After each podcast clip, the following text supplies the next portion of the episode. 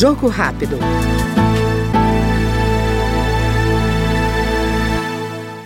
O autor do projeto, que dispõe sobre a possibilidade de emissão de nota fiscal eletrônica ou do talão de produtor rural para produtos e serviços ligados aos serviços de turismo rural ou agroturismo, deputado Pedro Lupion, do PP Gaúcho, comemorou a aprovação da proposta que, na avaliação dele, vai simplificar e fortalecer o trabalho desses empreendedores. A aprovação do nosso projeto que beneficia o turismo rural, o PL 5167 de 2019, vai permitir que o produtor rural use nas notas fiscais eletrônicas ou no talão rural seu próprio CPF para serviços ou produtos de agroturismo. Isso vai permitir uma expansão ainda maior do agroturismo, eleva ainda mais a renda para o campo e também vai reduzir a burocracia, já que o produtor rural não vai precisar contribuir com o CNPJ para esse negócio turístico.